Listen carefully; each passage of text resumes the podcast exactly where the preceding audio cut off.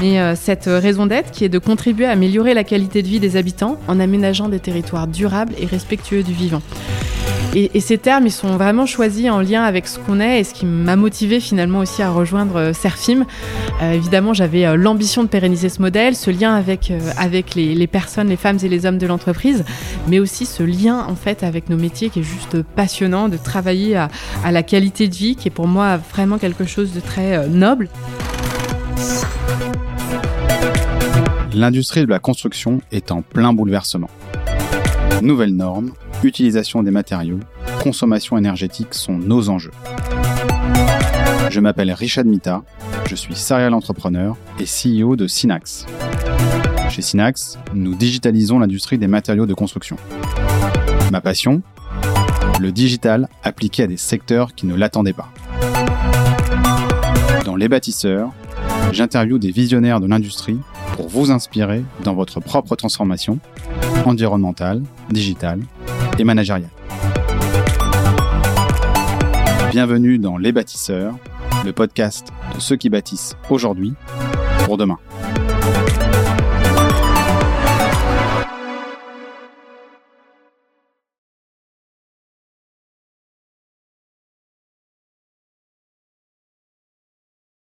Bonjour et bienvenue dans ce nouvel épisode des Bâtisseurs. Aujourd'hui, je suis avec Alexandra Mathiolon, la PDG du groupe Serfim. Salut Alexandra. Salut.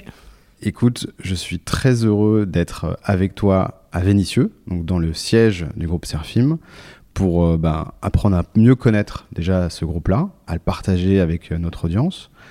Et euh, moi, il y a deux raisons qui a fait que je me suis intéressé à ce groupe-là. Euh, la première, alors tu me disais juste avant que c'était une petite activité, mais nous on connaît euh, les carrières qui font partie du groupe, la mhm. carrière MBTP, euh, qui est dans les Alpes, hein, si je ne me trompe pas. Tout à fait. et, et Paris Plâtre, que mhm. j'ai que j'ai connu grâce à Ben Service. On pourra peut-être, on aura peut-être l'occasion d'en parler. plaisir. Ce que, je te propose dans un premier temps, bah, c'est de te présenter. Eh bien, je suis Alexandra Mathiolon, j'ai 34 ans, je suis donc PDG du groupe euh, Serfim, une ETI euh, indépendante à l'actionnariat euh, familial et salarial. de 2800 collaborateurs et on a à peu près fait un chiffre d'affaires sur 2023 autour de 580 millions d'euros avec des activités très diversifié et pour nous c'est une vraie chance. Euh, je reviendrai euh, dessus juste après et juste voilà sur euh, quelques mots sur moi. je suis ingénieur des mines de Saint-Étienne. très tôt j'ai voulu me spécialiser dans les énergies renouvelables et l'environnement, un peu nourri d'une conviction environnementale très forte. Et donc je suis partie en dernière année des mines à l'Imperial College à Londres faire un master autour des énergies renouvelables et de l'environnement. Euh, ce qui secteur qui me passionne euh, toujours autant. Et puis euh, j'ai fait quatre ans avant de rejoindre le groupe familial chez McKinsey donc j'ai fait du conseil en stratégie au bureau de Londres, euh, voilà, en travaillant un petit peu dans le monde entier autour euh, des sujets euh, bah, de nouveaux marchés, de stratégie, d'acquisition de sociétés, d'organisation, des choses assez variées, principalement dans les secteurs environnement ou en tout cas des secteurs industriels qui me passionnaient. C'est vrai que c'était une, une expérience très riche qui m'a permis d'être au contact des dirigeants et de voir comment la prise en compte environnementale commençait, alors mmh. un peu doucement à l'époque, hein, parce qu'on était il y a un peu plus d'une euh, dizaine d'années. Euh, je suis rentrée 2014 euh, de 2014 à 2018. Ok. 2014 à, 2000, à 2018. Euh, et c'est vrai que là, on ressentait une petite prise de conscience environnementale, même si ça restait un petit peu léger, on dirait, mmh. je dirais, sur, sur certaines entreprises et notamment de plus grande taille. Mais ce qui était intéressant, en tout cas, c'était d'être au contact des dirigeants et, et de voir comment ceux-ci commençaient à s'intéresser à ce sujet-là et comment leur modèle économique commençait à, à s'ajuster. Euh, et puis je suis rentrée dans le groupe Serfim en 2018. D'abord euh, en tant que directrice générale adjointe de la branche énergie euh, sur le développement parisien, où mmh. aujourd'hui on fait à peu près un quart de notre activité en Ile-de-France, et aussi sur la création de la branche énergie renouvelable, donc sujet qui, de par mon parcours, m'intéressait particulièrement. Euh, je suis passée euh, directrice générale en janvier 2020. Euh, donc, genre trois mois avant le Covid. Exactement. super, super bain. Exactement. donc après, c'est vrai que je considère aussi que c'est des périodes où on apprend beaucoup. C'est finalement une forme d'accélérateur. Et finalement, on a vu aussi la résilience de notre modèle, la mobilisation de nos équipes qui était vraiment incroyable. Mmh. Et je suis passée, donc j'ai pris la suite de mon père, on va dire, on a fini la transmission en janvier 2023, où je suis passée PDG. donc je suis la sixième dirigeante du groupe Serfim, qui en 150 ans d'histoire a finalement voilà, eu vraiment une vraie longévité dans ses dirigeants, ce qui je pense est une chance pour une entreprise. Et donc mon père, Guy Mathiolon, a fait 40 ans à la tête de l'entreprise et l'a largement diversifié. Donc tu l'as dit, 150 ans d'histoire, un groupe qui a été créé en 1875. Euh, vous avez commencé, vous étiez, attendez que je retrouve mes notes, vous étiez pave, euh, activité de paveur, ensuite gestionnaire d'eau, mhm. également donc un peu de carrière, euh, mhm. ensuite plus, plus, plus récemment tout ce qui est recyclage, déploiement de fibres optiques, photovoltaïque, énergie renouvelable. quand on arrive dans un groupe de ce type-là, qui a 150 ans d'histoire. Comment se passe un petit peu euh, ton arrivée? Quel héritage tu prends de tout ça? Parle-nous peut-être un peu de ça pour commencer un peu.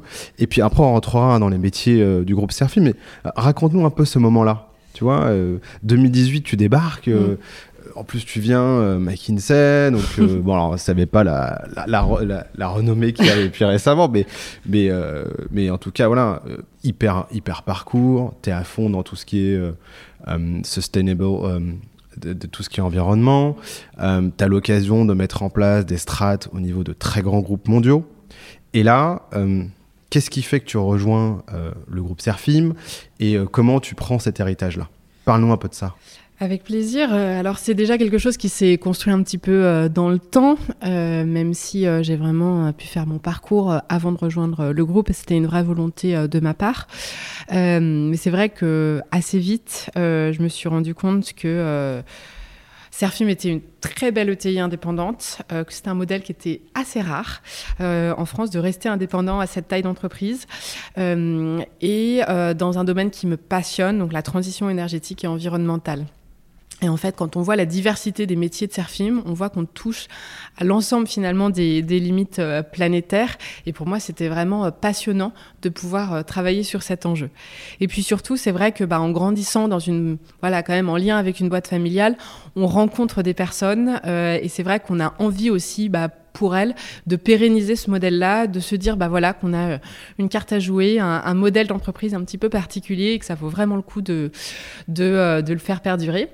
Et donc j'ai rejoint le groupe, on va dire, après euh, quatre ans chez McKinsey je dirais pas que j'avais fait le tour, ce serait peut-être prétentieux, mais en tout cas, euh, voilà, j'étais arrivée à une étape où j'étais euh, chef de projet, j'étais au contact des dirigeants, j'avais vu voilà une diversité de, projets. Pour moi, c'était le bon timing pour rentrer dans le groupe. C'était aussi important pour mon père, qui voulait pas faire les années de trop et qui voulait euh, vraiment euh, préparer, anticiper euh, au mieux sa transition.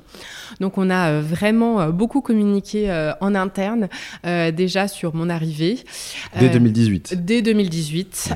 voilà, ça a été annoncé en interne d'abord à notre journée des cadres où on a expliqué que j'arrivais dans le groupe et quelques éléments sur sur ma vision, même si voilà c'était encore euh, voilà nourri surtout de mon expérience extérieure. Et puis euh, au fur et à mesure, donc j'arrive en 2018, on décide euh, avec mon père et avec Sébastien Bonnet, donc le patron de la branche d'activité énergie, que c'était intéressant que je travaille à ses côtés parce que évidemment c'est aujourd'hui un tiers du groupe, donc c'est vraiment une taille importante. C'est les activités aussi historiques avec l'entreprise Serpolet où mon père que mon père a repris à l'époque. Mmh. donc c'est vrai qu'on se dit que c'est intéressant et puis aussi de se dire de me positionner en fait en Ile-de-France où on a euh, commencé à reprendre des entreprises, euh, mais où voilà, on a euh, moins ce lien avec le groupe, voilà, faire partager les valeurs, travailler ce, développement-là. donc je me base en, en Ile-de-France en 2018 et je fais deux ans en fait au sein d'une entreprise qu'on avait repris qui s'appelle Bantin qui est basée dans le 93 à Aulnay-sous-Bois. Et là euh, c'est vrai bah, je rencontre des très très belles euh, personnes. Euh, on avait alors Bantin à l'époque ça faisait quoi exactement alors ça fait alors toujours, mais, en, mais faisait déjà à l'époque donc toute la partie éclairage public. Donc un métier que pour le coup on connaissait, hein, qui est un métier on va dire semi-historique, hein, qui avait quand même quelques années dans le groupe, qu'on fait en tout cas à Lyon. Euh, et aussi toute la, un nouveau métier avec euh, toute la partie électricité dans le bâtiment, ce qu'on appelle le courant fort, le courant faible. Et donc euh, c'est vrai qu'on a une entreprise qui à l'époque faisait voilà 25 millions, qui a quasiment doublé aujourd'hui, sur lequel on a aussi diversifié diversifié dans les métiers du bâtiment, sur la partie électricité toujours, mais aussi sur tout ce qui va être CVC, hein, donc clim, ventilation, chauffage, plomberie. Donc voilà tout ce qui est le, finalement le macro technique du bâtiment en intégrant la filière un petit peu smart avec le smart building. Donc c'est vrai que c'est une très belle entreprise, des très belles personnes et ça a permis de faire ce lien-là aussi avec euh, le groupe. On a aussi euh, repris à l'époque des entreprises euh, au tribunal de commerce, qui n'était pas une spécialité du groupe en tant que tel, mais c'est des projets assez passionnants où j'ai retrouvé un petit peu les études McKinsey d'une certaine façon. mais voilà comment on essaye d'intégrer une entreprise et d'avoir un modèle qui est vraiment pérenne et fiable pour les emplois, pour voilà l'écosystème que cette entreprise représente. Et donc, euh, c'est, on va dire, ces deux volets-là, le développement parisien sur l'ensemble de nos activités, comme je le disais, hein, où ils sont, ça fait à peu près un quart de notre activité. Et puis, on lançait en 2018 aussi euh, l'activité énergie renouvelable. Et donc, c'est vrai que ça, c'était aussi un petit peu euh, mon petit bébé en, lien avec Sophie Laval, qui, était qui est notre directrice présente depuis longtemps dans le groupe et qui avait cette envie de, de lancer cette activité. Donc, voilà, c'est vrai que ça se, pour parler de la transition, ça se passe assez naturellement. Je pense que je suis arrivée avec d'abord euh, l'état d'esprit de beaucoup écouter, d'être très respectueuse, d'être dans un changement dans la continuité et finalement de pérenniser euh, tout ce qui nous définit actuellement. Hein. c'est vraiment la qualité de nos chantiers, euh, le soin porté à nos équipes, notamment en lien avec le sujet de la prévention hein, que j'ai envie de, de renforcer, toute l'innovation toute l'innovation qu'on a dans nos différents métiers et puis un ancrage territorial euh, qui est quand même euh, très fort. Alors principalement euh, sur Lyon. Hein, évidemment, on est bien plus connu qu'en Ile-de-France aujourd'hui, mais c'est vrai en tout cas d'être ancré dans les territoires sur Lyon, mais on est aussi très présent sur tout le sillon alpin. Ce, cet ancrage territorial, il était très important.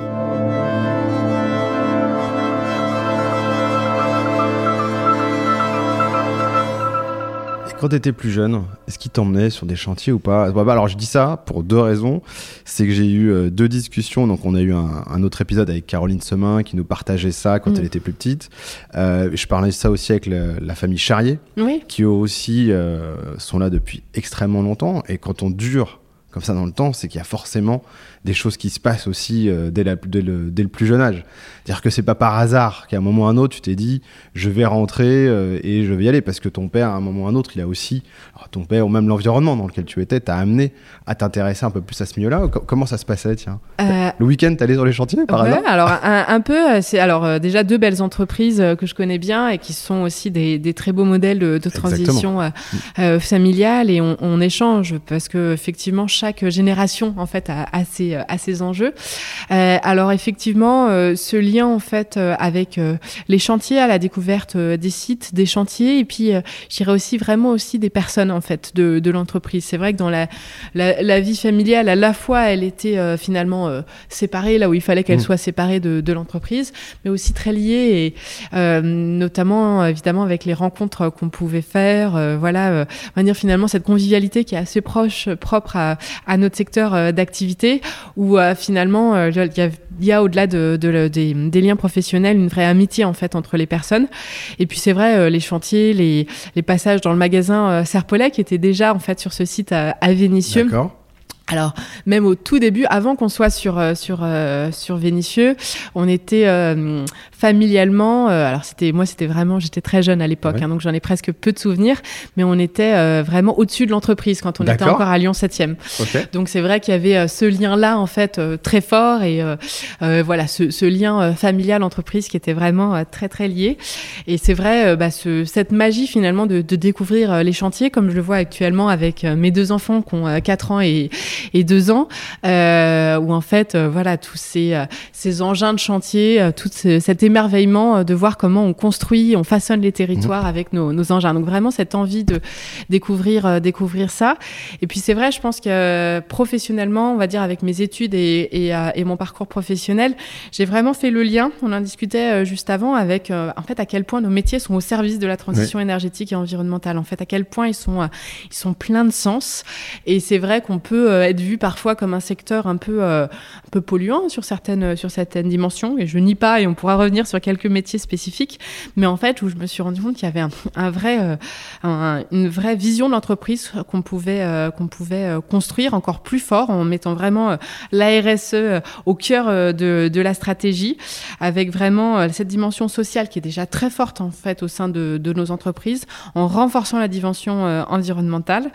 Et on a travaillé avec euh, nos collaborateurs euh, sur euh, la construction de notre raison d'être. Mmh. On n'a pas fait énormément de grosses com parce que pour moi l'objectif c'était d'abord tout, avant tout un exercice interne.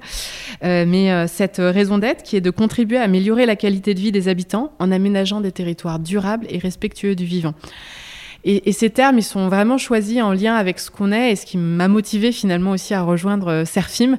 Euh, évidemment, j'avais euh, l'ambition de pérenniser ce modèle, ce lien avec, avec les, personnes, les femmes et les hommes de l'entreprise, mais aussi ce lien en fait avec nos métiers qui est juste passionnant, de travailler à, à la qualité de vie, qui est pour moi vraiment quelque chose de très noble. ce territoire durable qui fait le lien avec notre ancrage territorial et puis intégrer ce, respect du vivant, respect des hommes et des femmes de l'entreprise, évidemment. Et puis, bah, respect euh, plus largement, chose sur laquelle toutes les entreprises doivent travailler, sur l'enjeu aussi de la biodiversité, où on a tous encore euh, beaucoup de chemin à parcourir.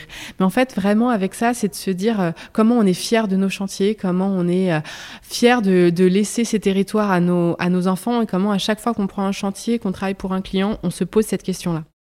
Donc ça, c'est tout, c'est tout ce qui est sur le travail qui a été fait donc entre 2020, 2021, 2022. Euh, la fierté, c'est quelque chose que tu as repris dans ta lettre sur 2023, euh, si je me mhm. trompe pas.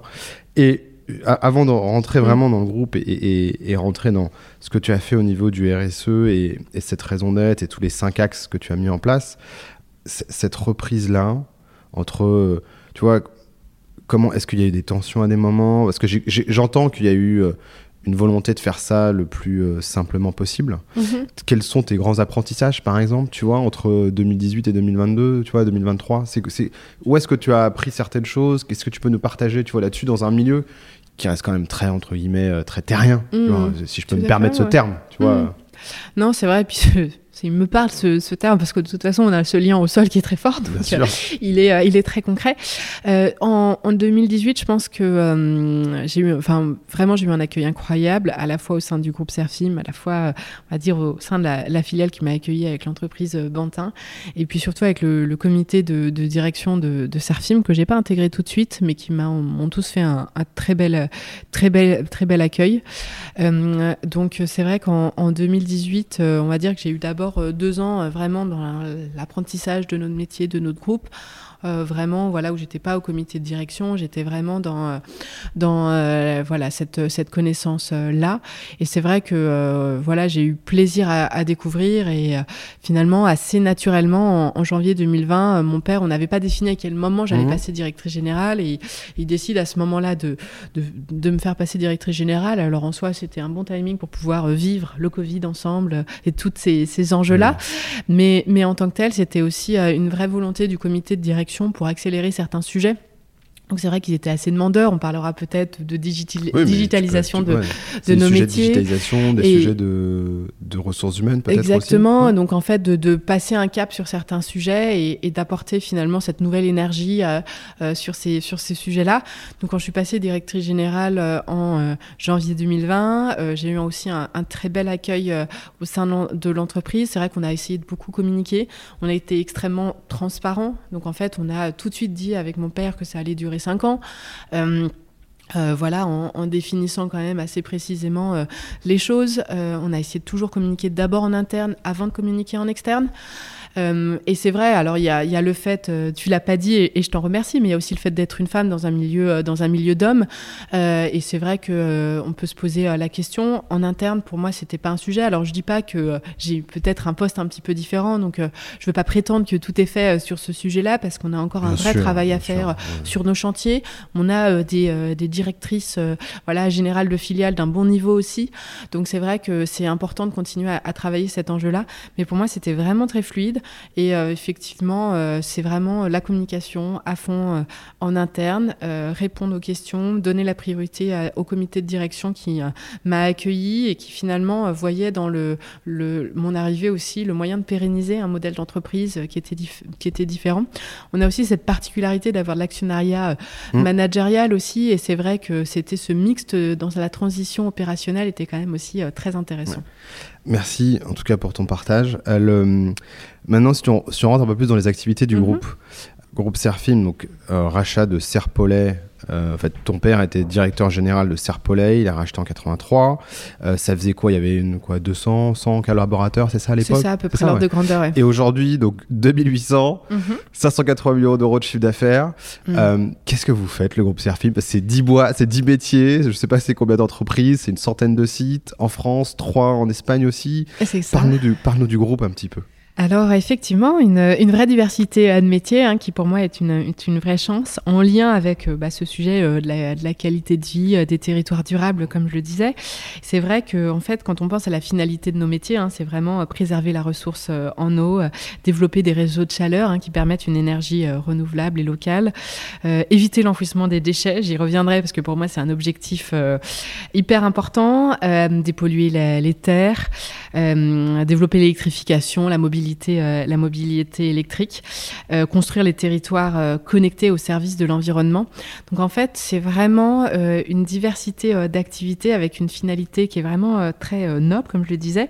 Et si on prend les trois blocs d'activités dans une présentation un petit peu plus classique, c'est vraiment les travaux publics avec l'énergie, l'eau, la route, les ouvrages d'art, l'environnement avec le recyclage, la dépollution des sols, le traitement des eaux, les énergies renouvelables avec donc le développement photovoltaïque, tout ce qui est aussi la partie TIC, donc la fibre optique, la ville intelligente, mais aussi un peu d'industrie et un petit peu euh, d'immobilier. Et c'est vrai qu'on a été euh, très tôt euh, assez innovant sur l'engagement environnemental notamment, parce que la première diversification du groupe, donc en 1980, euh, le groupe travaillait uniquement pour l'ancêtre d'Enedis euh, sur euh, vraiment les sujets d'électrification. et assez vite, on s'est développé dans les métiers de la dépollution, les câbles étant au pyralène, claquage de câbles, gestion de déchets dangereux. Donc c'était il y a plus de 40 ans qu'on a créé Serpol pour mmh. le sujet dépollution.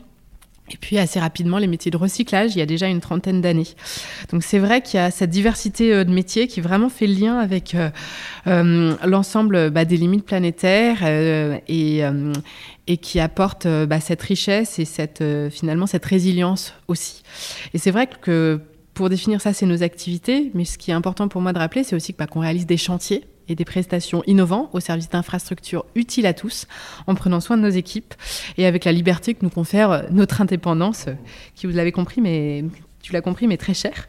Et, c'est vrai que ce lien, en fait, avec euh, nos équipes, le fait qu'on soit du chantier, si on est aujourd'hui 2800 euh, collaborateurs, euh, c'est aussi important pour moi d'être dans une entreprise qui fait qui fait, parce que moi je pense que celui qui fait, c'est celui qui sait, et c'est euh, celui qui fait qui a raison. Ouais, souvent en général, et puis bah on le voit aujourd'hui, hein, on est, euh, on voit la neige autour de nous aujourd'hui, on est quand même aussi sur des euh, sur des conditions de, de travail avec bah, des, des, aléas climatiques qui deviennent de plus en plus importants, donc on doit avoir un vrai respect pour nos équipes de terrain qui travaillent, voilà, parfois sous forte chaleur, parfois sous la neige, quand c'est plutôt limité parce qu'on a un petit peu d'intempéries aussi, mais voilà, en tout cas, c'est ce lien-là, en tout cas avec nos équipes et cette proximité qui pour moi est, extrêmement, euh, être, extrêmement importante avec nos équipes, mais puis aussi avec nos clients, de façon à toujours innover. Et finalement, c'est comme ça que le groupe s'est construit. C'était toujours en étant à l'écoute de nos clients, à l'écoute des évolutions sociétales et d'aller chercher, d'aller capter finalement euh,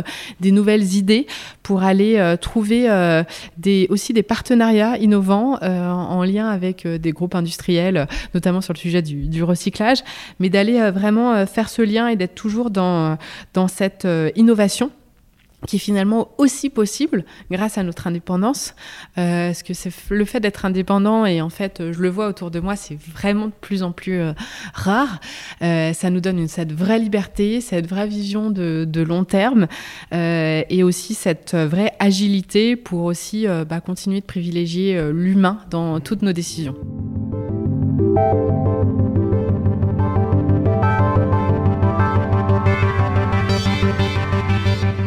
Comment tu fais? Tu as un groupe de 2800 personnes, 10 métiers euh, qui, ont, peuvent, qui, qui ont un lien entre eux. Mais comment tu fais vraiment, tu vois, euh, au quotidien, pour que chacun, tu puisse euh, trouver sa place? Est-ce que tu vois, via tes équipes de direction, tu vois, qu'est-ce que toi t'as mis en place? Et on va discuter hein, de, de, de, de toute ta politique RSE que tu as mis en place, mais qu'est-ce qui fait qu'au quotidien, tu arrives à faire tenir ce groupe de 2800 personnes? tu alors, je pense que c'est, euh, bah, je reviens aux, aux, femmes et aux hommes de l'entreprise, Mhm. le fait euh, bah, qu'on a des très belles anciennetés au sein du groupe, le fait que les personnes se connaissent, qu'elles aient envie de travailler ensemble, euh, et comment on, finalement on, on, nourrit ça en fait euh, dans la durée en, en créant les, les, les conditions bah, de, de, finalement un peu de, de convivialité, euh, d'échange. Surtout qu'on a un modèle euh, assez atypique parce qu'on est aussi extrêmement décentralisé. On a un siège, là, on est à, à l'étage de Serfim. Là, tu as tout le siège de Serfim, en fait. On n'a même pas un bâtiment. En dessous, c'est le siège de la dépollution et du recyclage. Donc, on est vraiment, en fait, euh, euh, dans une entreprise qui veut décentraliser au maximum euh, pour laisser un maximum d'autonomie. Euh, L'exemple que je peux dire, notamment, c'est le fait bah, que j'ai pas de, de DRH groupe par exemple, parce qu'on veut vraiment une politique RH qui soit le plus locale possible pour permettre aux personnes, déjà parce qu'on a des métiers différents, des conventions collectives différentes, etc., mais aussi pour me permettre de prendre les décisions euh, humaines les plus, euh, les plus pertinentes. Donc c'est ça, c'est le fait bah, d'avoir des relais qui, euh, qui pensent ça, qui ont envie de cette proximité-là avec nos, nos, équipes, qui pendant le Covid euh, s'assuraient d'appeler d'appeler nos collaborateurs, de faire le lien, comment on s'en occupe, comment on est à l'écoute de chaque situation finalement individuelle en fait des personnes. Donc pour moi ça c'est vraiment le premier, le premier ancrage. Puis après c'est vrai qu'on on va dire qu'on fait nourrir les. Ah, on a beaucoup d'autonomie, mais on nourrit finalement ces synergies avec un système, avec un peu des groupes transverses. Donc, comme on a quand même envie finalement de, de malgré tout profiter de cette diversité de, de métiers, ce lien-là, euh, client ou autre, c'est euh, de, bah, de créer des, des, groupes transverses sur plein de thématiques différentes, qu'elles soient commerciales ou qu'elles soient euh, fonctionnelles, qui permettent d'échanger. Et finalement, euh, voilà, assez naturellement, on, fait, on répond euh, en groupement euh, à des chantiers, on réfléchit euh, à des offres ensemble et finalement, voilà, ça, ça, se nourrit, mais je pense que à la base, ça se fait euh, grâce à, à l'humain et comment on crée les conditions pour que les gens aient envie de travailler ensemble. Ouais, donc très décentralisé, mm. autonomie à fond, mm. et donc euh, responsabilité euh, de tes di différents directeurs et DG euh, de, de différentes, des différentes entreprises et différentes entités. Ouais, si j'entends bien, c'est ça. Il hein. y, y, a une volonté de rester comme ça. C'est une volonté. C'était une volonté déjà très présente chez mon père, et c'est vrai qu'aujourd'hui, je, je, souhaite être dans la continuité. Et donc, on fait, on a dû aussi faire évoluer le groupe sur certaines thématiques. Hein. on parlait digitalisation, donc avec notre projet Galaxy autour de nos outils, nos outils internes. Euh, donc là, on a quand même un peu structuré la partie euh, DSI pour avoir un DSI présent au comité de direction, avoir des équipes euh, quand même qui portent ça. on a fait quelques choix. Hein. On n'avait pas de, de, de, juridique à l'époque, donc on a quand même pris un responsable oui, juridique parce que c'était quand même important d'être outillé. Donc on a fait quelques choix, mais ces choix ils sont faits vraiment avec parcimonie. Et quand on pense vraiment que ça apporte en fait au groupe de, de voilà de le faire de manière centralisée, mais c'est quand même assez light par rapport à, d'autres groupes. Et aujourd'hui, moi, je suis euh, assez euh, vigilante sur ce point. Au vu de la taille, en plus, c'est clair.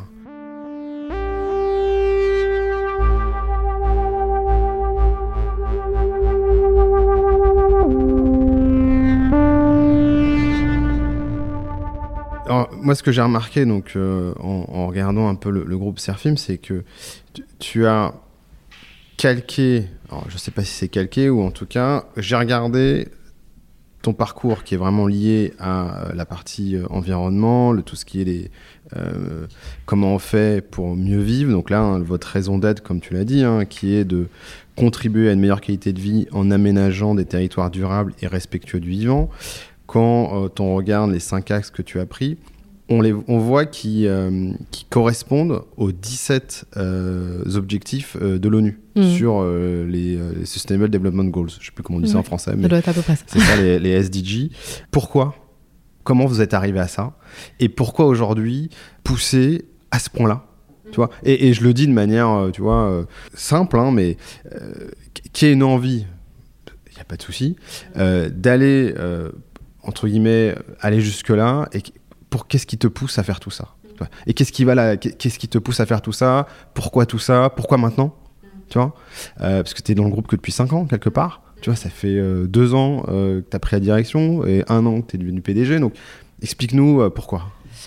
alors, ce lien-là, avait fait déjà avec les objectifs du développement durable, euh, pour moi c'était hyper important parce que c'était un engagement qui était historique et je trouve que c'est un référentiel mondial qui est juste incroyable et sur lequel il faut continuer de, s'appuyer et mettre en lien. Après, je euh, comprends euh, ta question et c'est vrai que pour moi ça s'est nourri finalement aussi au fil, au fil du temps. je suis arrivée dans le groupe, j'ai dit j'ai eu d'abord deux ans dans voilà, vraiment dans une branche d'activité. Ensuite, j'ai eu un an avec la gestion finalement du Covid. Euh, et, finalement, en, mars 2021, euh, j'accouchais de mon deuxième enfant, euh, mon fils, et on me propose de participer à la Convention des entreprises pour le climat. Euh, et donc, bah, clairement, il y avait plein de raisons de dire non. Hein. Euh, maman de deux enfants, euh, direction générale d'un groupe de près de 3000 personnes. Bon, à un moment donné, c'est déjà deux beaux défis en tant que tel. Et, et, là, je me dis aussi, en fait, il faut aligner finalement aussi son agenda par rapport à ses convictions. Et, et là, je me dis, bah, en fait, ça a l'air d'être vraiment une initiative avec finalement le bon niveau d'engagement, une forme de, de, radicalité dans le bon sens du terme. et il faut que j'y aille faut que j'y aille. Et là, c'est vrai que ça m'a énormément euh, nourri euh, de participer à cette initiative parce que j'étais finalement en, lien avec des, dirigeants qui voulaient vraiment faire la différence.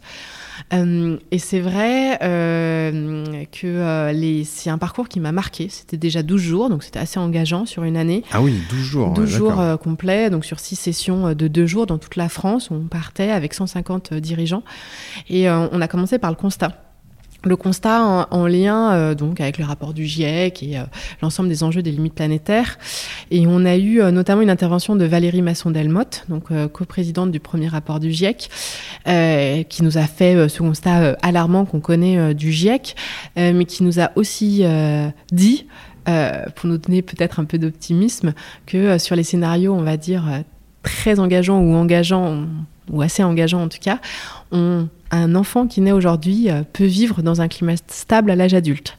Et donc, en fait, on avait quand même les moyens de montrer qu'une nouvelle économie était possible et qu'on pouvait faire la différence. C'est vrai que moi, j'avais euh, mes deux enfants en très bas mmh. âge hein, euh, à ce moment-là et ça m'a vraiment parlé. Et en fait, aujourd'hui, je me dis qu'en tant que dirigeante, si je veux tenir dans la durée, moi, j'ai vraiment deux objectifs. c'est vraiment de travailler l'enjeu de la prévention la sécurité. Ça, c'est d'ailleurs notre premier axe euh, autour de l'humain. Autour de l'humain, euh, vraiment cette protection de nos équipes et continuer à faire passer un cap dans notre secteur d'activité qui euh, a beaucoup évolué, mais qui doit encore évoluer fortement.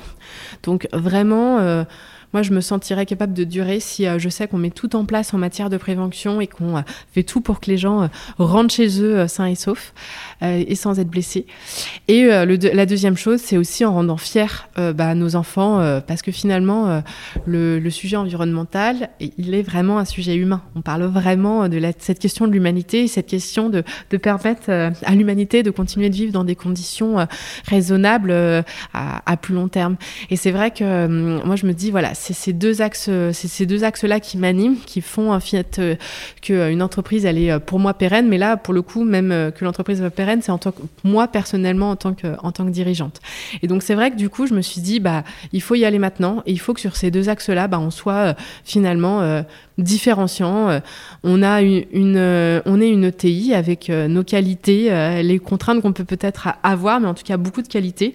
Il faut qu'on accélère là-dessus. Et donc c'est vrai qu'on a travaillé cette raison d'être et on a travaillé ces cinq axes avec beaucoup de conviction. Et aujourd'hui bah, ça se décline, ça se décline vraiment dans nos métiers, dans nos engagements. Et finalement, euh, je vois que bah, nos équipes, elles embarquent. On les a sensibilisées euh, à la fresque du climat. On, euh, a fait nos bilans carbone avec une façon de faire où c'est vraiment nos entreprises qui les ont faites, nos filiales. Donc en fait, c'est vraiment des bilans carbone qui ne sont pas faits de manière macro au niveau du groupe, ce qui aurait pu être plus rapide, plus rapide et d'une certaine façon plus simple. Non, c'est vraiment chacune des filiales des, des, de, des Serpollet, Albertasi, Nouvetra, Serpol qui ont, qui ont fait leur bilan carbone, qui est du coup leur plan d'action qui est vraiment euh, adapté, euh, adapté à, leur sujet.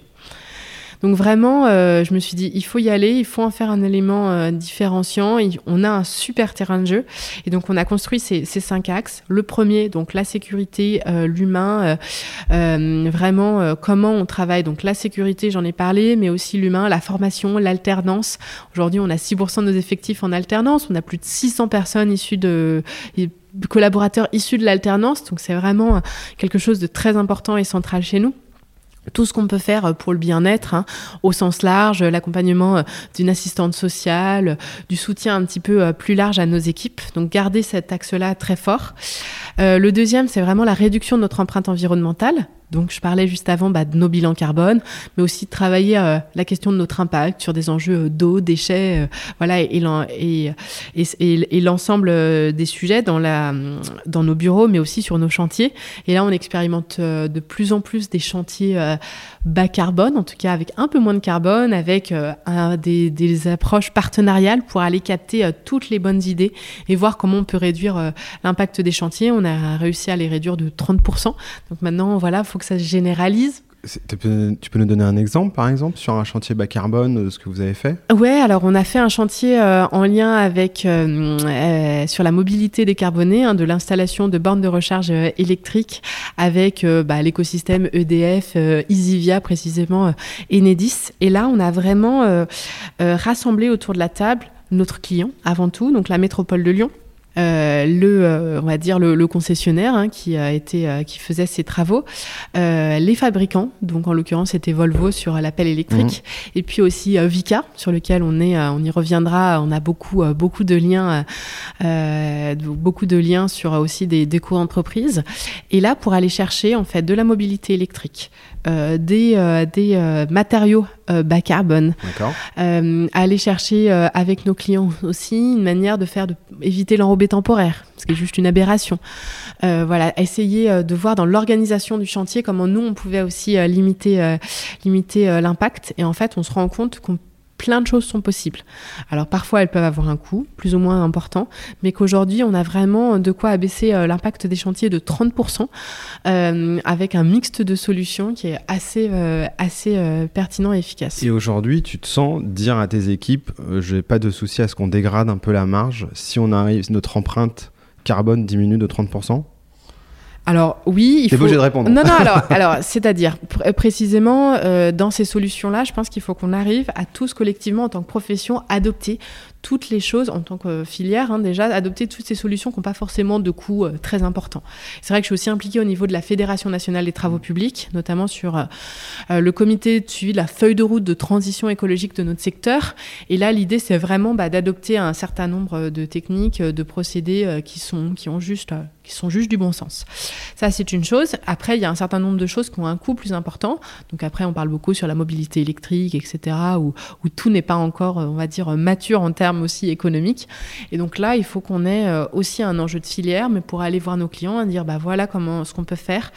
En fait, on pousse les équipes aujourd'hui à, en fait, à chiffrer à chiffrer tout ça, à faire euh, bah, des variantes, hein, comme ça existe dans notre secteur, mais à le dire de manière beaucoup plus claire et euh, chiffrer comme ça peut être fait euh, sur l'enjeu euh, de l'empreinte carbone, toutes ces solutions qu'on peut mettre en place. Et ensuite, le client fait le choix, donc ça participe à la pédagogie. Ensuite, il faut permettre qu'il y ait euh, finalement ce cercle vertueux. Parce qu'effectivement, on en parle aussi à la, beaucoup à la Convention des entreprises pour le climat. Il y a ce fameux dilemme du prisonnier. Si tu bouges trop vite, trop, tout seul un peu, bah, ça va pas marcher. Donc il faut vraiment qu'il y ait cette logique de filière, cette logique partenariale. Mais en tout cas, on sait que on peut faire des choses et on peut aussi bah, accepter effectivement en partie euh, de, de, réduire aussi notre rentabilité sur certaines solutions. Après, on est conscient qu'on est dans une entreprise avec des, bah, des, secteurs, et puis, des, marges, des, marges où les sont relativement euh, faibles, donc on a une marge de manœuvre qui reste limitée. Il faut qu'on, pas qu'on oublie la pérennité, on va dire, financière euh, de nos entreprises. Et puis, euh, c'est vrai qu'il y a cet enjeu euh, de, euh, de, la réduction de carbone, mais en fait, on, on, a moins parlé pour le moment, mais il y a tout ce qui est la régénération du vivant. Et c'est vrai que bah, en lien avec ça, euh, comment on peut avoir aussi euh, davantage de choses en lien avec euh, bah, la biodiversité et comment on peut aussi proposer des variantes à nos clients pour davantage respecter la biodiversité. On a ce lien-là très fort avec le sol hein, et c'est vrai que c'est important bah, de, bah, de le dépolluer, mais comment on peut le valoriser en circuit court davantage, comment on peut permettre de favoriser la biodiversité et pas seulement l'impacter. On a des techniques assez Euh, par exemple, sur l'ouvrage d'art, euh, on va faire des techniques de chemisage. Donc, c'est des gaines techniques qui vont être, euh, qui vont rentrer en fait dans des canalisations, par exemple, et qui vont permettre en fait, par des techniques de train UV, qui vont coller finalement la gaine à la paroi, permettre de complètement faire un chantier sans faire de tranchée. Donc, du coup, avec un impact aussi biodiversité moins important. et donc, vraiment, toutes ces solutions qu'on peut aussi mettre en place par, par nos chantiers, on passe de, parle de passage à faune, de euh, passe à poisson, euh, de végétalisation euh, des voies cyclables, de lutte aussi contre l'ensemble des espèces invasives. Donc on a en fait un vrai terrain de jeu aussi autour de la biodiversité. Je pense que c'est important que les entreprises de notre secteur et l'ensemble des entreprises se sentent concernées, j'allais dire enfin par, par cet enjeu. Donc ça c'est c'est notre troisième axe. Et finalement, le quatrième axe, euh, c'est vraiment euh, l'aménagement durable des territoires. Et pour moi, c'est vraiment euh, celui qui est central, celui qui fait vraiment le lien avec notre stratégie. C'est finalement quels sont les indicateurs qui fait que nous suivons que nous suivons finalement la finalité de nos métiers. Pour moi, c'est important que on sort du débat croissance, décroissance. En fait, c'est un non-sujet. on peut croître ou pas croître. En fait, c'est vraiment à quoi on sert. Et donc, dans la mesure des indicateurs euh, que je veux suivre, euh, on suit des indicateurs prévention, on suit des indicateurs financiers. Et pour moi, c'est hyper important de suivre des indicateurs sur la finalité de nos activités. Donc, ça va être euh, le kilomètre de réseau d'eau qui vont être réparés et du coup, en lien, les fuites d'eau qui vont être évitées. ça va être le volume de terre qu'on va dépolluer, d'eau qu'on va recycler avec l'économie circulaire de l'eau, c'est euh, les déchets qu'on va éviter euh, de l'enfouissement, c'est les réseaux de chaleur euh, qu'on va déployer. Et vraiment avoir ces indicateurs-là sur l'ensemble de nos métiers, sur la performance énergétique, sur la rénovation plutôt que du neuf, en fait, dans tout ce qu'on fait.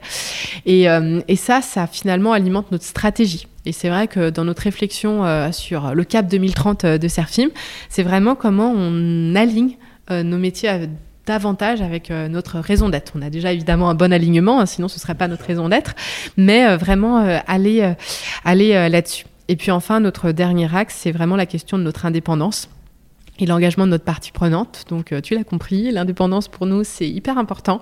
Et donc, comment on fait pour maintenir cette indépendance Comment on fait pour engager l'ensemble de, de, nos parties prenantes Comment on travaille aussi notre politique de mécénat, où on intègre beaucoup d'initiatives qui sont vraiment portées par nos collaborateurs euh, avec un, jury euh, interne qui permet euh, de, d'avoir et de soutenir plein de super belles initiatives. voilà, donc tout ce qu'on peut faire autour de ça aussi.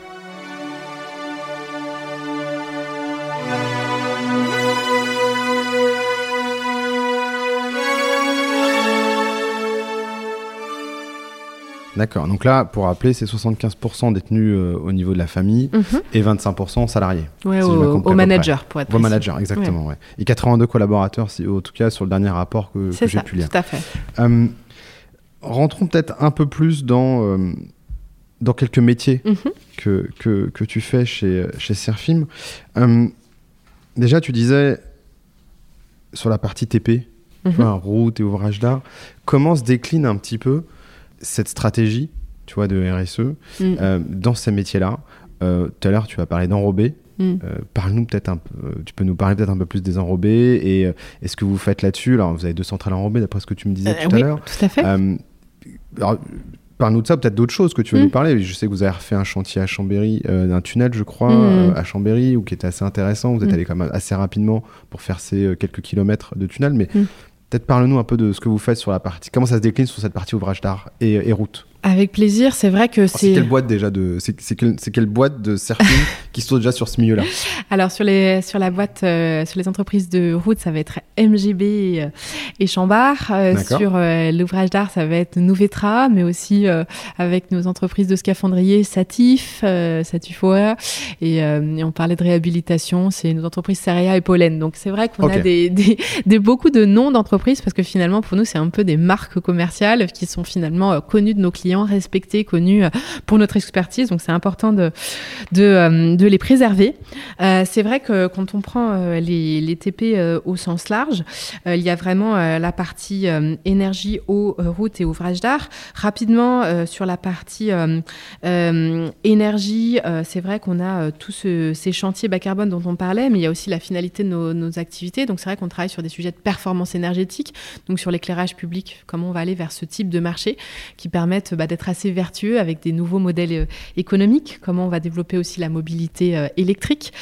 Euh, sur l'eau, c'est comment on développe aujourd'hui, évidemment, on toujours la rénovation de canalisation pour éviter les fuites d'eau sur les réseaux d'eau, mais aussi sur les réseaux d'assainissement pour éviter la pollution de nos nappes phréatiques, mais aussi comment on développe les, les réseaux de chaleur urbaine. Et là, c'est un développement incroyable parce qu'on doit juste faire x5 à l'horizon 2030 sur ces chantiers-là, qui sont une vraie solution vertueuse pour permettre d'avoir de la chaleur renouvelable et locale qui permet d'abaisser le coût pour l'utilisateur et qui permet euh, d'avoir euh, vraiment une logique euh, voilà, locale, de circuit court, éviter en général bah, voilà, de l'utilisation de gaz. Donc on est vraiment sur plein de solutions innovantes. Et là, c'est de l'innovation qui est faite chez vous? Alors, c'est de l'innovation que vous amenez, que vous intégrez Comment ça se passe? Alors, c'est vraiment euh, bah, des métiers euh, qu'on développe avec euh, nos métiers existants et comment finalement on adapte nos métiers pour s'adapter aux contraintes des métiers de, des réseaux de chaleur. Donc, c'est aussi une dynamique de marché, hein, clairement, qui va vers, dans ce sens-là et comment voilà nous on adapte euh, nos solutions, nos métiers par exemple euh, de réseau d'eau vers ces chantiers de, chauffage urbain euh, par exemple.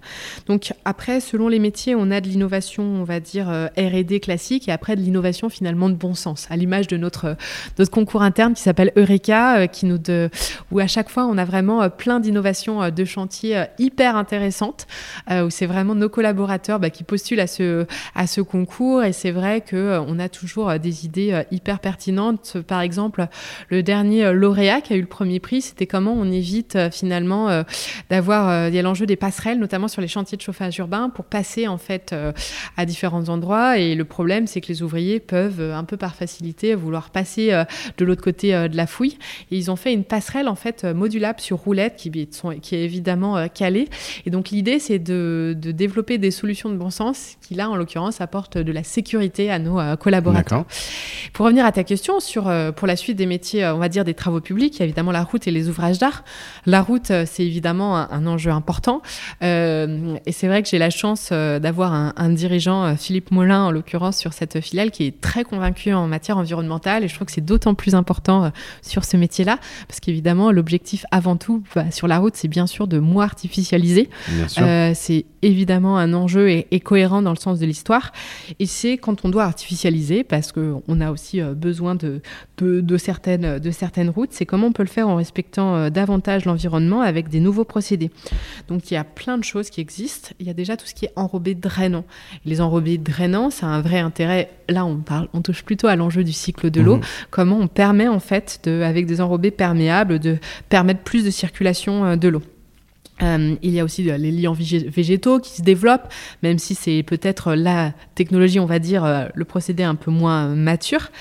Après, il y a tout ce qui est enrobé clair. Et les enrobés clairs, c'est vrai quand on parle de la lutte contre euh, les îlots de chaleur, euh, euh, les enjeux d'éblouissement aussi, diminuer en fait cet éclairage, c'est vrai qu'on peut avoir des vraies solutions qui permettent d'abaisser en fait cet effet d'îlot de chaleur en ville. Et avec notamment nos enrobés beige, ça a été mesuré qu'on pouvait avoir 3 degrés de moins. C'est vrai qu'en mixant des enrobés clairs et davantage de végétalisation, on va vraiment dans des solutions qui vont permettre, et à Lyon on est bien concerné, de de mieux supporter ces vagues de chaleur. Entre les toits blancs, les enrobés clairs, ouais. on, va, on va avoir des transformations de la ville. Voilà, c'est ça. Hein. et, puis, puis je pense qu'il faut quand même laisser la place aussi à la, à la biodiversité et aux arbres aussi, parce que ça reste quand même la meilleure solution. Mais après, il y a aussi tout ce qui est enrobé basse température. Et là, c'est vrai qu'on va avoir des vraies solutions sur basse calorie ou enrobé tiède, où là, on va permettre de vraiment sur le plan environnemental d'abaisser en fait les émissions carbone, euh, hum, la fabrication, euh, l'énergie de la fabrication euh, va être réduite et puis un confort aussi de, mise en œuvre.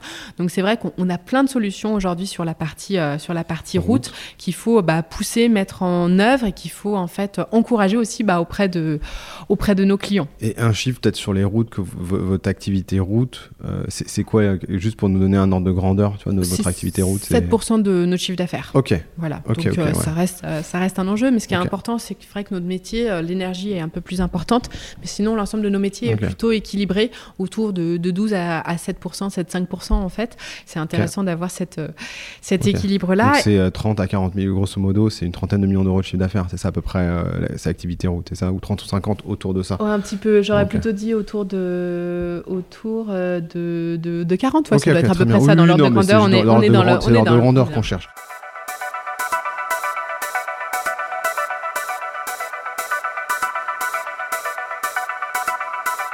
Et peut-être sur la partie, donc, euh, on entend hein, que votre strat se décline là-dessus. Euh, sur la partie peut-être recyclage, moi, moi, ce que j'ai vu, euh, c'est beaucoup de choses, beaucoup de partenariats. Mhm. là-dessus. Peut-être une strate un peu différente mhm. sur cette partie-là, où euh, il y a des choses avec Vika mhm. euh, que vous faites d'ailleurs beaucoup avec Vika. Oui, tout à nous en parler. Euh, il y a peut-être un lien quelque part qu'on n'a peut-être pas vu. Il y a, alors que ce soit avec Bioval ou Terre en Vie. et puis derrière, il y a tout ce que vous avez fait. Alors, vous avez fait des choses avec les cheveux. Coffers, on parler, et, euh, et, surtout Paris Plate. Donc tu, tu, veux, nous, tu veux peut-être parler-nous un petit peu de cette activité recyclage, et puis après on parlera de votre activité euh, d'épaule. Avec plaisir. Euh, c'est vrai que le, le recyclage c'est la deuxième activité du groupe, et c'est vrai que je parlais, je, parlais, je te parlais de de sujet d'éviter l'enfouissement. Et c'est vrai que pour moi, c'est vraiment un objectif euh, qui va pour moi dans le sens de l'histoire, euh, quelque chose qui me rend fière euh, pour nos enfants aussi. Et donc, on est vraiment, avec le patron de cette activité, Raphaël Gass, engagé engagé à vraiment sur, sur ce sujet-là. on, récupère à peu près 400 000 tonnes de déchets. On a moins de 10% qui part à l'enfouissement. L'objectif, c'est de continuer à récupérer du déchet, mais à passer à moins de 5% euh, d'activité. C'est euh, travailler sur cette filière-là euh, de manière, on va dire, travailler de plus en plus en amont. Donc, parler, travailler sur l'enjeu du réemploi, de la réutilisation. Donc, on est aussi impliqué sur cet enjeu-là. Donc, vraiment de manière globale sur la valorisation en fait de nos déchets de la manière voilà la plus la plus intéressante possible. Aujourd'hui, on a différentes filières et c'est vrai, tu parlais en introduction de, de Paris Plâtre. C'est vrai que c'est une belle rencontre rencontre avec euh, Ben Service qui nous a permis euh, de déployer en Ile-de-France une solution qu'on avait déployée en Savoie autour du recyclage du plâtre. Là, on est vraiment en lien avec un partenariat aussi industriel avec Saint-Gobain, qui est évidemment euh, un grand faiseur sur le sujet et comment finalement on arrive à, développer une filière, des procédés qui permettent de revaloriser le plâtre quasiment à 100%. Donc là, on est vraiment dans du recyclage euh, qui va dans le bon sens, euh, donc qui permet en fait finalement de travailler sur plein d'enjeux, hein, parce que le plâtre, il est interdit de l'enfouissement s'il est euh, enfoui. c'est assez dramatique en termes de formation des gaz sulfuriques, des, des, sulfates aussi au contact de l'eau. Donc on est vraiment sur des choses qui vont être polluants. ça permet de travailler l'enjeu de ressources, hein, parce qu'on évite de récupérer du gypse de carbone on, on travaille aussi l'enjeu bah, des émissions euh, carbone plus largement. Et c'est vrai qu'avec euh, bah, la volonté euh, de clients comme Saint-Gobain et nos solutions de préparation de la matière, hein, parce que c'est vraiment là où on est bon et pertinent, on va apporter des solutions. On était présent en Savoie depuis, depuis déjà quelques années. On a apporté plus récemment en Ile-de-France avec la solution de Paris Plâtre. C'est vrai qu'on avait du plâtre qui venait de Bretagne, donc c'était un peu moins logique. Donc c'était important de développer quand même un petit peu des, filières un peu plus proches. donc à côté euh, de l'usine Saint-Gobain de Vaujour, on a développé cette euh, solution-là aussi. C'est vrai que l'idée c'est de développer bah, plein d'autres, enfin plusieurs autres usines et projets en France pour permettre de valoriser euh, cette matière quasiment à 100% et potentiellement aussi de, l'apporter à l'international parce que c'est des solutions assez peu, peu avancées. Vous, êtes les seuls à faire ça ou pas sur le plâtre ou vous vous, avez développé un procédé qui vous permet de, de faire quelque chose de particulier Alors, on a, on a un procédé breveté qui nous permet vraiment bah, d'isoler le plâtre le mieux pour que ce plâtre-là, ce gypse, se comporte comme du gypse de carrière en fait dans les usines de Saint-Gobain. Euh, après, euh, on est, on va dire, en, poids le plus important euh, au niveau de la, au niveau français. il y a d'autres acteurs, mais voilà, hmm. avec peut-être pas forcément cette C'est tout cas leader là-dessus sur cette Oui, aujourd'hui, aujourd'hui, on est, on est, on est leader là-dessus. Mais globalement, en fait, l'idée, c'est de travailler sur l'ensemble des déchets du BTP. Hein, assez, assez naturellement, on s'est positionné là-dessus et d'aller travailler en fait cet enjeu de la ressource sur la laine de verre, sur le bois. on a aussi des partenariats avec le groupe Eger, qui est un groupe autrichien euh, sur, euh, sur le bois. Euh, donc voilà, différentes filières. Et puis effectivement, on parlait de, de Vika. On a une co-entreprise à 50-50 avec l'entreprise Bioval, où là, on produit des CSR, hein, dont des, des combustibles subtils de récupération, où on va vraiment... qui vont remettre dans leur cimenterie, Qui vont ça, remettre hein. leur cimenterie, qui permettent de remplacer les, les énergies mm. fossiles. Donc là, on prend vraiment tout ce qui est déchets non recyclables, non recyclables aujourd'hui. c'est vrai que là, on est dans une solution qui, à terme, sera à plus long terme sera vouée à disparaître et ça ira dans le bon sens.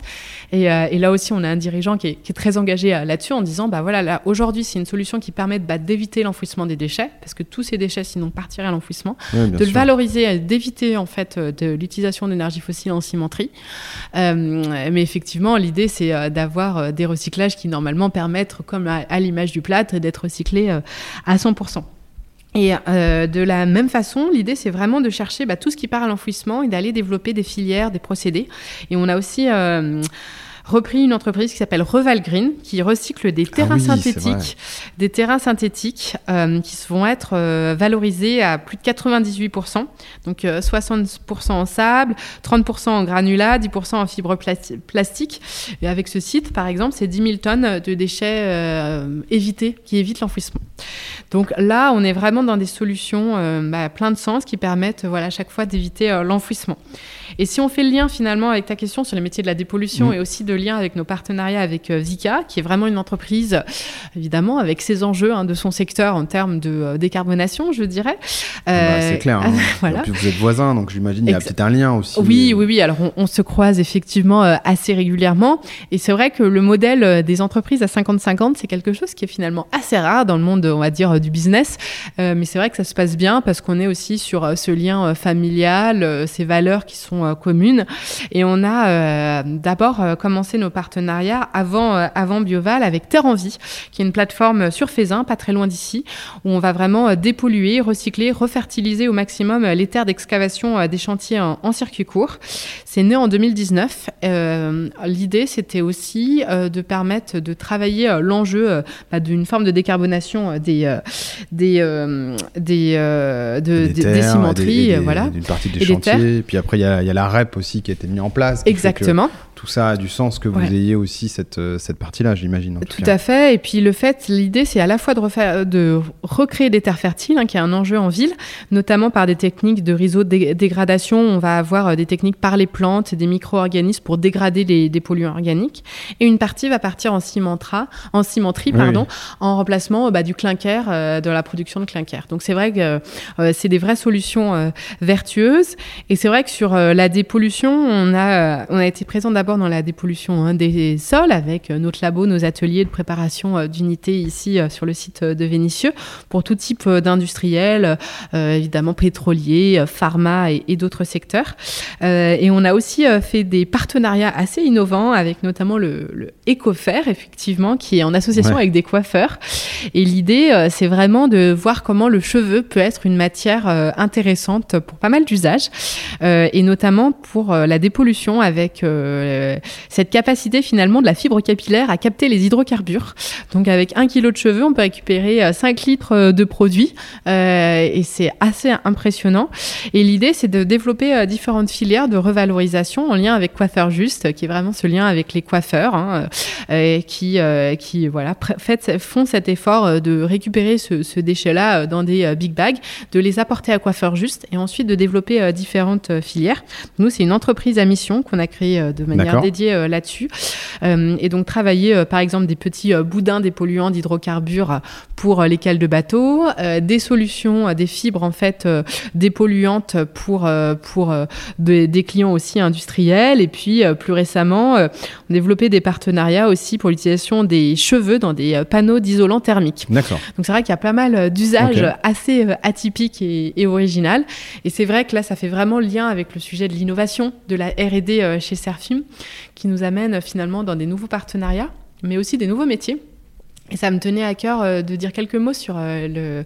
On en parlait juste avant euh, avec toi sur la partie traitement des effluents, parce que c'est vrai que cette question, au même titre que voilà éviter l'enfouissement, cette question bah, de la préservation, cette préservation de l'eau est pour moi quelque chose d'hyper important, quand, surtout quand on voit bah, ce stress hydrique qu'on a connu l'an dernier, ouais, dernier, et quand on voit comment en fait bah, les contraintes vont devoir être apportées. Hein. L'eau, elle va d'abord être privilégiée pour les les personnes, euh, les habitants, l'agriculture et du coup les industriels finalement ils ont vraiment intérêt à aller vers des solutions euh, virtueuses pour pouvoir continuer euh, d'utiliser l'eau.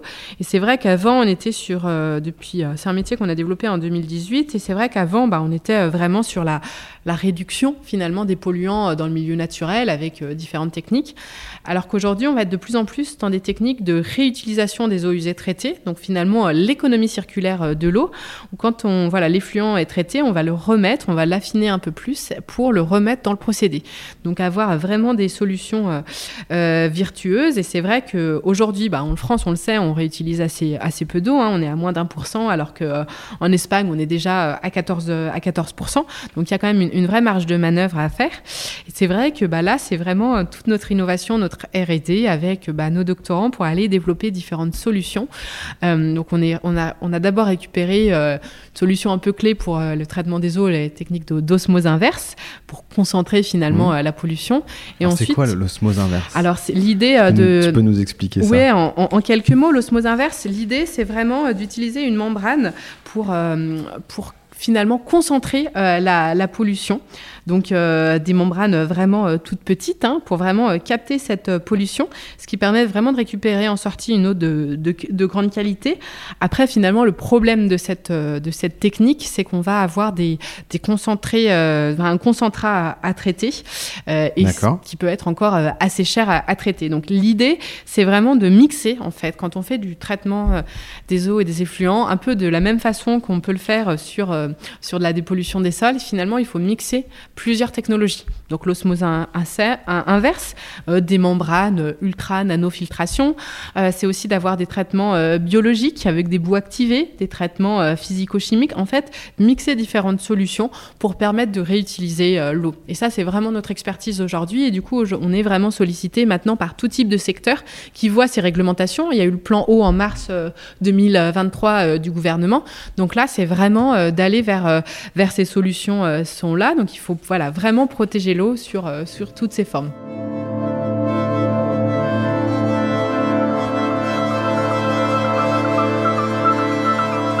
Je te remercie d'avoir fait ce, petit focus, enfin ces focus hein, sur ces activités-là. Je vois que le temps, euh, déjà j'ai pris énormément de ton temps. Euh, Avec plaisir. Peut-être pour, pour, se donner un peu de visibilité et un peu sur ta vision. Moi, ce que j'entends en tout cas de tout ce que tu nous as dit, c'est un, un groupe avec des métiers très différents, que aujourd'hui, dans lequel tu as impulsé une vision autour euh, de euh, euh, cette raison d'être, autour de ces 17, alors moi je, reviens aux 17 objectifs hein, de, l'ONU, mais qui sont à mon avis inspirés via ton parcours, cette volonté d'aller, aller d'utiliser vos compétences et votre innovation au service d'eux. Mm-hmm. C'est ça, ça, que j'entends. Mm. Euh, j'entends beaucoup d'énergie et de motivation. Hein, mm-hmm. euh, mais, et, la question qu'on se pose, c'est euh, où est-ce que tu veux aller? Mm-hmm. tu vois, Où est-ce que Serfim est en 2030 mm-hmm. Comment tu te projettes là-dessus? Et à côté de ça, c'est une première partie de la question. Et une seconde partie, c'est Comment tu vois euh, tes, autres copains, entre guillemets, dans l'industrie? Est-ce que tu les vois évoluer ou pas? Mhm. euh, et, comment tu vois ça un petit peu? Et, on finira là-dessus, euh, parce que je vois encore une fois que le temps est assez compté, mais peut-être ces, deux parties-là. Peut-être déjà en interne sur comment tu vois Serfim, tu vois, d'ici 2030. Je sais que vous avez votre projet, un cap 2030, elle n'est pas anodine ma question, mais, mais un peu Partage-nous un petit peu toi ta, vision là-dessus. Alors, Surfim, pour moi, en, 2030, c'est vraiment une entreprise qui a vraiment déjà aussi euh, travaillé sur la culture prévention, euh, vraiment euh, cet engagement-là en matière de sécurité, insufflé sur l'ensemble de nos collaborateurs et, fait grandir finalement notre, notre profession par rapport à ça.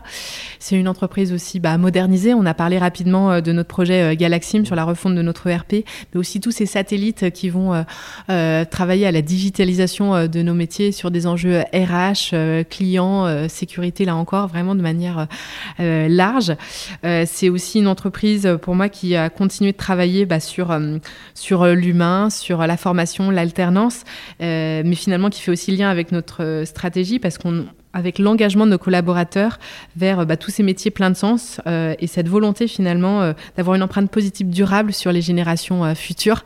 Et finalement, c'est important bah, de nourrir ça auprès de, nos collaborateurs.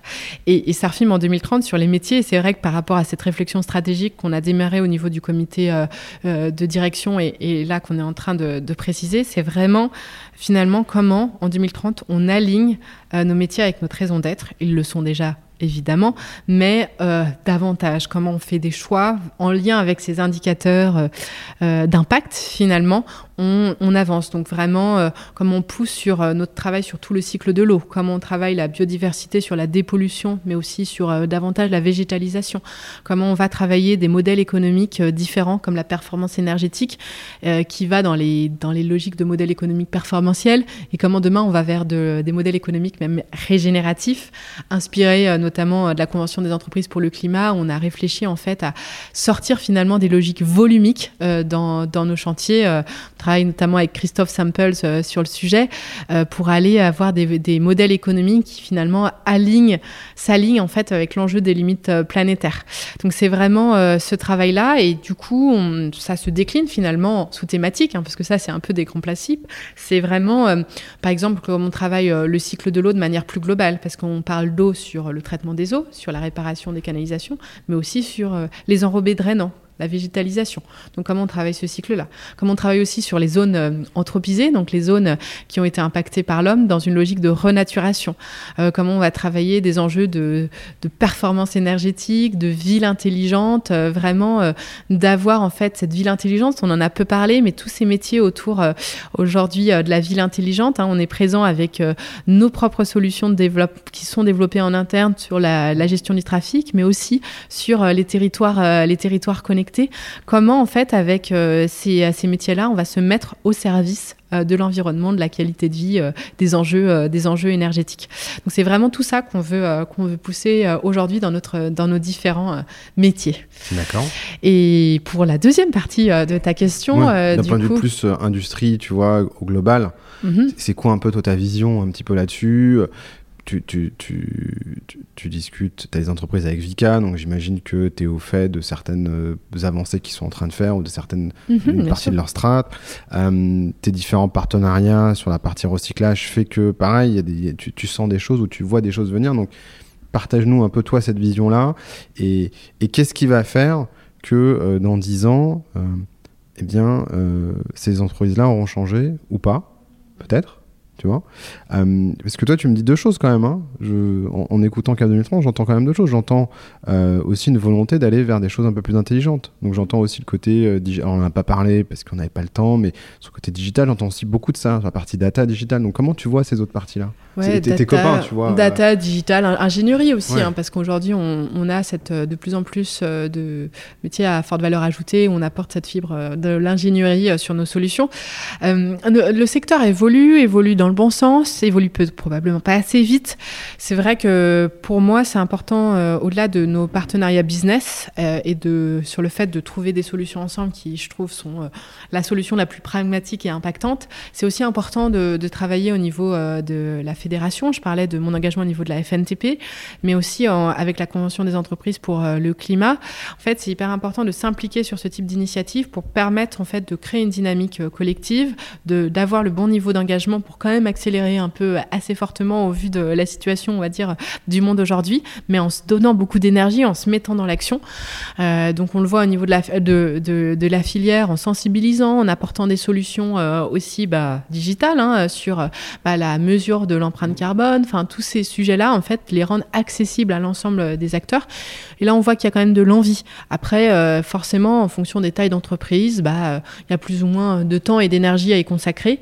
Mais l'envie, on la sent de plus en plus présente. Et c'est vrai que moi, je trouve que la meilleure solution pour engager là-dessus, c'est vraiment la Convention des entreprises pour le climat qui a, eu en fait des déclinaisons territoriales euh, qui sont euh, hyper impactantes. Donc euh, moi j'ai participé à la version on va dire nationale, la première édition, mais derrière il y a eu plusieurs éditions on va dire soit soit thématiques mais aussi géographiques. Et c'est vrai qu'on s'est impliqué pour mobiliser des entreprises sur la première déclinaison lyonnaise. Là il va en avoir une deuxième.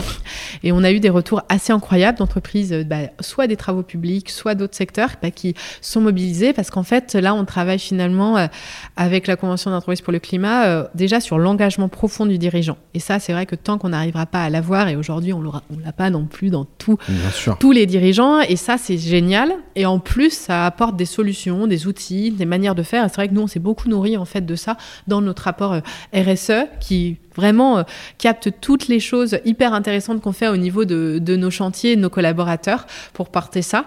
Et, euh, donc, je trouve que ça bouge, euh, ça bouge probablement pas assez vite et j'invite et j'encourage vraiment tout le monde à, participer à, la Convention des entreprises pour le climat et en tout cas à accélérer. Je pense que ça a plein d'implications et c'est vrai que ça nous permet aussi de vraiment, je le disais, hein, d'avoir une empreinte positive durable sur les générations futures et, et pour surtout rendre fiers nos collaborateurs. Super.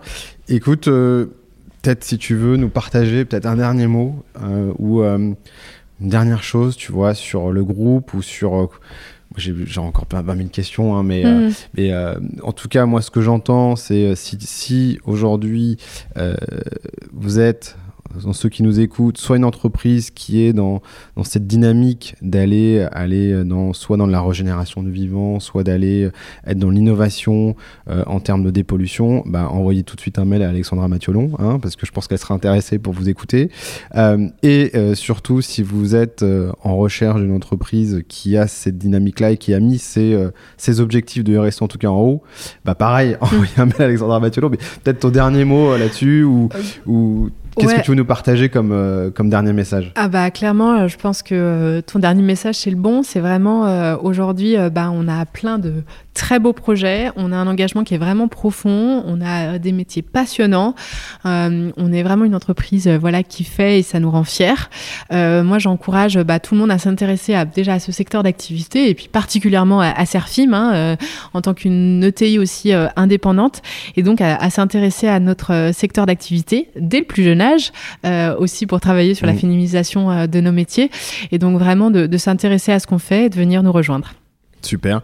Euh, merci, on va s'arrêter là pour cet épisode. En tout cas, Alexandra, je te remercie pour ton merci temps. Beaucoup. Merci à tes équipes aussi d'avoir pu organiser cet échange.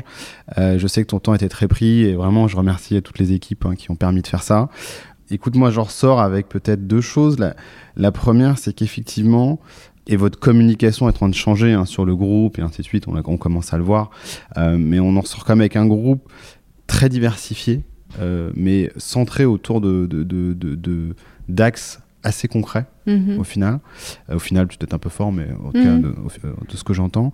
Et, et, et, la chose qui est claire, c'est qu'effectivement, ton énergie et ce côté vraiment que tu vis, hein, on sent mm. que tu vis euh, en mm. tout cas, euh, ces, ces objectifs-là, euh, tu les vis, tu les sens, mm. tu les partages et on a envie que d'une seule chose après, c'est d'aller voir ce que c'est que la Convention des, entreprises pour le climat. On a envie de voir ce qu'il y a derrière. En tout cas, merci encore une fois pour ton temps et puis tous nos auditeurs qui nous écoutent, bah, merci d'avoir écouté jusque-là déjà, c'est sympa. Euh, et euh, n'hésitez pas à liker et à partager euh, cet épisode si vous a plu sur les réseaux sociaux ou autour de vous. et ça ne fera que renforcer la compréhension de notre milieu et du milieu de la construction de manière générale. Et bah, je vous dis en tout cas à très vite. Merci Alexandra. Merci à bientôt. Beaucoup. Et puis à bientôt pour un prochain épisode des bâtisseurs. Merci d'avoir écouté cet épisode jusqu'au bout. S'il vous a plu, n'oubliez pas de le noter et de le commenter sur Apple Podcast ou Spotify et d'en parler autour de vous. C'est ce qui m'aide à le faire connaître et à motiver de nouveaux invités à partager leur vision. Et pour continuer cette conversation, retrouvez-moi sur LinkedIn.